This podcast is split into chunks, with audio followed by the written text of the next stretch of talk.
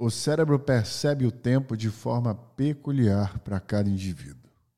E a criação de métricas para medi-lo nos tornou controlados por ele. E se a gente parar para pensar, a intenção, na verdade, era de nos colocarmos em uma posição de influenciadores, de como deveríamos utilizar nosso tempo. No No Brain Again Cast de hoje, vamos descobrir a melhor maneira de gerenciar nosso tempo, entendendo como nos relacionarmos com ele e como criarmos uma estratégia que, apesar de óbvia, você provavelmente não utiliza.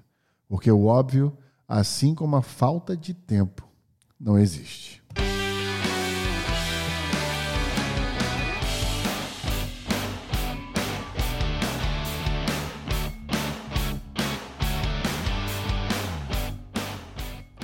O No Brain No Game Cast é um oferecimento da Become que você pode achá-lo através do site become.school ou do Instagram arroba become.school, school, escola em inglês, né?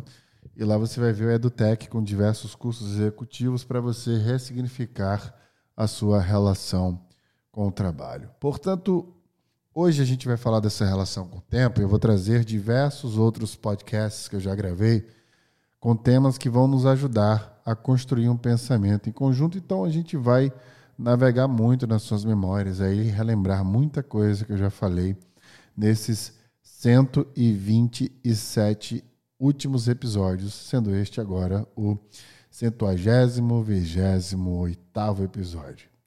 Primeiro eu queria contar algumas histórias, né? Eu lembro quando eu trabalhava no Facebook, que eu comecei a perceber essas coisas, hoje meta, né? Eu comecei a perceber essas coisas muito fortemente. Então, é, quando a gente aprende inglês, a gente aprende inglês perguntando para as pessoas como elas estão, a gente fala, how are you, né? E a expectativa que a gente tem é que elas respondam I'm fine, thanks, or I'm okay, I'm good. Qualquer coisa que elas queiram responder mas, durante essa estadia no Facebook, eu lembro das pessoas respondendo muito I am busy.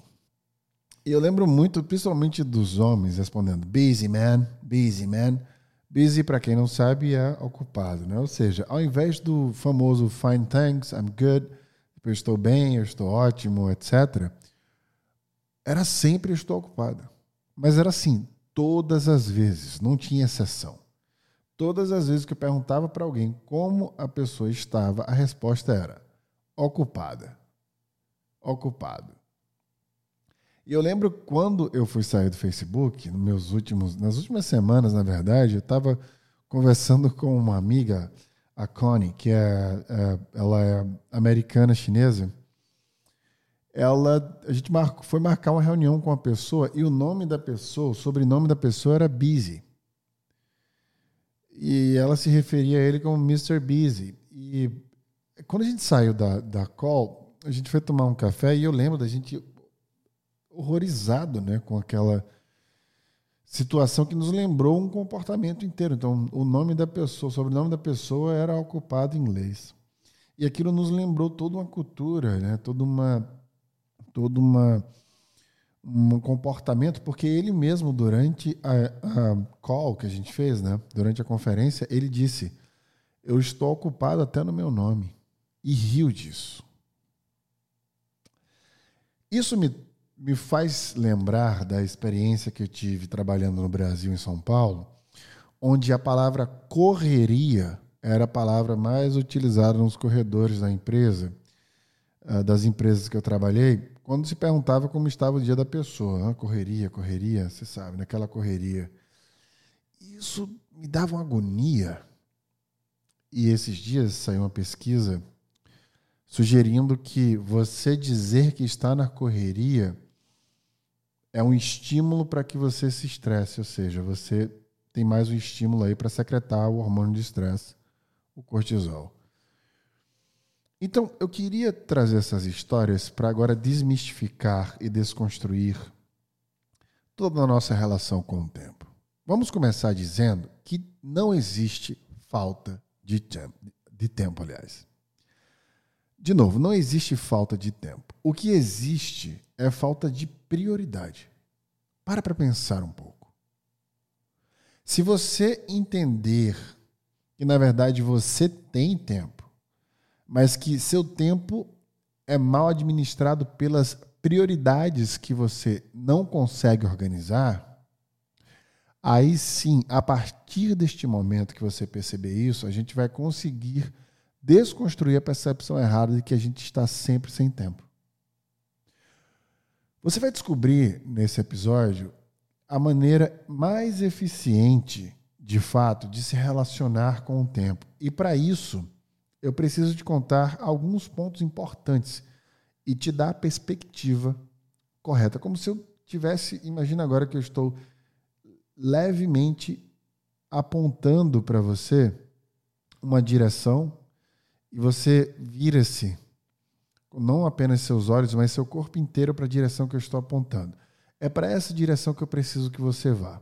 Veja, nos últimos anos, não ter tempo virou uma espécie de status social. É como se fosse um posicionamento profissional. Para para pensar. Eu quero que você crie consciência sobre cada pedaço de palavra que eu colocar para você agora. É como se não ter tempo desse uma falsa sensação de ter importância. Ou seja, eu lembro que antigamente, né, quando eu era uma criança, tinha um, meio que uma cultura que acreditava-se que os pais que viajavam, que trabalhavam viajando, tinham dinheiro. E me parece que a cultura agora é que se a pessoa está ocupada, ela é uma pessoa muito importante, é uma pessoa que, que tem uma estrutura, um posicionamento profissional de extrema importância. E é bem similar à sensação que eu tinha quando alguém dizia que o pai viajava para trabalhar, quando eu era criança. Ou seja, é uma questão cultural, de percepção cultural. E a gente começa a se utilizar disso para poder ganhar essa percepção do outro, de que nós somos importantes através da ausência do tempo que nós temos, onde é exatamente o contrário. Né? Antes de criarmos uma estratégia para que a gente consiga nos livrar desse estigma de nunca ter tempo, é primeiro preciso conhecer a raiz da criação do tempo. Porque tudo começa, na verdade, pelo padrão de realidade que criamos para perceber o tempo. Em outras palavras, o cérebro percebe o tempo e transforma esta percepção em sensação. Ou seja, a forma que o tempo passa é meramente uma sensação que você tem através de uma percepção que o padrão de realidade do teu cérebro criou. A criação do tempo, na verdade, ela vem de diversas civilizações que dividiram o tempo em unidades similares as quais usamos até hoje. Veja que foram os babilônicos, o povo que viveu há quase dois milênios antes de Cristo, lá na Mesopotâmia, os primeiros a marcar a passagem do tempo. Primeiramente, o tempo era dividido em 12 partes, depois passou a ser dividido em 24. E era utilizado, na época, um relógio que era medido com a posição do Sol em relação à Terra. Mas só foi em 725 depois de Cristo que um monge budista chamado Yu Xin fez o primeiro modelo de relógio mecânico. Funcionava com água pingando, alimentando uma roda que completava seu giro total em 24 horas. Essas duas histórias são importantes para a gente entender que, na época, a luz solar e a água que eram mecanismos naturais, foram criados, né, portanto, para ajudar diretamente da natureza a alimentar uma necessidade que não apenas era perceber o tempo. Veja que nós saímos da questão neurológica um pouquinho para poder entender que perceber o tempo é uma etapa importante. Mas agora as pessoas queriam ter uma falsa sensação de controlar o tempo.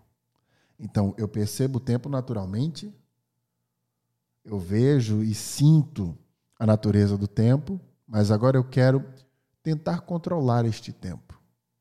É óbvio que é uma falsa impressão de controle, mas nos levou a criar relógios e mecanismos para medi-lo.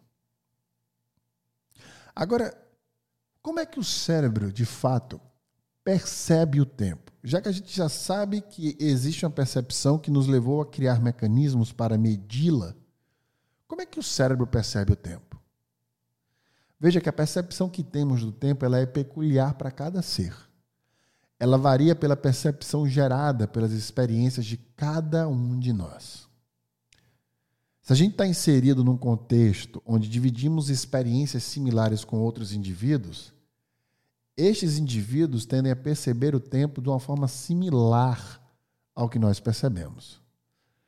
Fica muito claro entender isso quando a gente pensa no ritmo de pessoas que vivem em metrópoles, como São Paulo, por exemplo, versus pessoas que vivem em uma cidade litorânea. Essa correria, essa velocidade na fala, ou essa tranquilidade em fazer as coisas, tem a ver com a similaridade da percepção do tempo das pessoas ao nosso redor. Agora, uma grande pergunta que a gente precisa resolver aqui é: por que queremos sempre parecer ocupados? Da onde vem essa necessidade? Veja, o medo de não fazer nada surge por termos vergonha de sermos julgados enquanto mamíferos. Eu sempre falo isso aqui. É sempre uma base genética. Uma vez que vivemos em bando, a gente precisa da aprovação social. Portanto, não necessariamente a gente se sinta culpado por estarmos fazendo algo. Não é isso, aliás, por não estarmos fazendo algo. Não existe necessariamente um sentimento de culpa por, por estar parado. Na verdade, o sentimento é de vergonha. Vergonha do que as outras pessoas possam achar da gente caso pergunte ou nos flagrem de forma livre. De uma forma livre, aliás, sem estar fazendo nada. Eu já falei em outros podcasts aqui sobre a culpa e a vergonha serem mecanismos, inclusive, de sobrevivência, desenhados pela nossa fisiologia para nos proteger, proteger a nossa reputação, proteger as pessoas que amamos. Mas neste sentido, é preciso desmistificar que essa culpa que você acha que sente não existe. O que existe é uma vergonha social. É por isso que, no próprio episódio, eu falei que a gente precisa desmistificar o fazer nada, porque fazer nada no mundo que precisa de saúde mental é fazer alguma coisa, como eu falei anteriormente. Então, tornar isso popular de que vocês precisam de um intervalo e que precisa ficar sem fazer nada é extremamente importante. Inclusive, pesquisas na Noruega, como eu já falei, apontaram que 7,5% da população é workaholic. E veja como eles, mais uma vez relembrando, modificaram o que é ser, o que é ser de fato workaholic baseado no trabalho. Deixa, portanto, de ser trabalho você ir para o trabalho, trabalhar naquele espaço e voltar para casa. Trabalho hoje em dia passa a ser qualquer pensamento, qualquer esforço cognitivo que você tenha em detrimento de uma atividade remunerada. Ou seja, quando você sai do seu trabalho, se você continua pensando no seu trabalho na hora do jantar, fala para alguém sobre o seu trabalho, ou manda mensagem, ou tenta organizar a agenda para o próximo dia, você está para o seu cérebro trabalhando. Agora, como é que a gente se relaciona melhor com o tempo? Existe uma resposta bem objetiva do melhor mecanismo para que a gente possa gerir o tempo. A melhor forma de você gerir melhor seu tempo é reaprendendo a priorizar. Foi uma citação feita por Eisenhower que diz: Tenho dois tipos de problemas, o urgente e o importante. Os urgentes não são importantes e os importantes nunca são urgentes. Que inspirou Stephen Covey. Ele criou uma matriz que está no livro Os Sete Hábitos das Pessoas Altamente Eficazes. Essa matriz ganhou o um nome e ficou conhecida como Matriz de Eisenhower, por conta justamente da inspiração que o Stephen teve. Veja que essa matriz é basicamente um plano de ação para nos ajudar a tomar decisões para priorizarmos melhor o que é mais importante. Então agora a gente entra na parte mais importante da percepção do tempo, uma estratégia para justamente conseguir geri-lo melhor. Essa matriz de Eisenhower, ela, ela traz uma consciência muito grande sobre as atividades que podem ser executadas dentro do tempo que temos durante determinado período. Ela faz com que a gente tenha esse sentimento de fuga da relação, de enfiarmos basicamente o máximo que pudermos fazer dentro de algumas horas, que é o que a maioria de nós fazemos todos os dias. A gente tenta incansavelmente entregar muita coisa num curto espaço de tempo e quando acaba, a gente começa a enfiar mais coisas e de forma até orgânica e natural, vai tentando misturar respostas de e-mails com reunião e atividades que temos que entregar sem organizar e estruturar, priorizando o que é mais importante. A gente passa a ignorar a execução que precisa ser feita, primeiro da melhor forma possível, para que depois a gente possa adicionar outra prioridade. Ou seja, ao invés da gente entender o que nós podemos fazer melhor e entregar com qualidade e só depois priorizar novamente alguma outra coisa, a gente começa a encaixar em tudo que é espaço de tempo, qualquer tipo de coisa que vai surgindo. Como se fosse o bom e velho tirador de pastéis. Né? Vem um pedido, vem um sabor e você vai fritando o pastel que foi pedido no momento, ao invés de ficar priorizando e tentar escalar dentro da prioridade uma qualidade maior de entrega. Isso me lembra outro podcast que eu falo sobre o cérebro não ser multitarefas. Isso é comprovado cientificamente. Não se entrega com a mesma qualidade as tarefas que se faz ao mesmo tempo do que quando a gente foca em uma tarefa só e entrega ela da melhor maneira possível. Isso me lembra também que o cérebro entra em deep work, ou seja, em trabalho profundo, no 23º minuto. E que ele precisa respirar próximo do 55º minuto, por 15 minutos um intervalo para que você respire oxigênio pensando em outra atividade que não tem correlação com o seu trabalho, ou seja, nem o pensamento pode estar conectado. Porque pensar é trabalhar, se o pensamento for em detrimento de uma atividade remunerada. Veja que a matriz ela se divide justamente em quatro quadrantes, utilizando os critérios de importantes, sem importância, e urgentes e não urgentes. Não se preocupem, para vocês que estão escutando ou vendo o videocast agora, com essa explicação bem objetiva, mas eu vou colocar o quadrante, a matriz de Eisenhower, num link na descrição desse videocast e do podcast para vocês que estão escutando. Então é só clicar depois de consumir este conteúdo e listar dentro dessa matriz de quatro quadrantes, nessa ordem do que é importante, do que não é, e do que é urgente e do que não é. No final do exercício, você vai entender onde está a priorização e como, consequentemente, gerenciar suas atividades. Veja que gestão de tempo nada tem a ver com o tempo. Tem a ver com como você gerencia o volume de atividades que você precisa entregar. A partir de agora, antes de responder que você não tem tempo, se posicionando como se fosse um escravo dele, você deve dizer que tem outras prioridades na frente. Toda mudança de comportamento começa com a descoberta. A aceitação, depois a ação para modificar o que precisa ser corrigido. O tempo é apenas uma unidade de medida. Sua vida não cabe dentro dele é muito maior que apenas isto. Está na hora de parar de se espremer, porque produtividade tem muito mais a ver com intensidade do que com quantidade.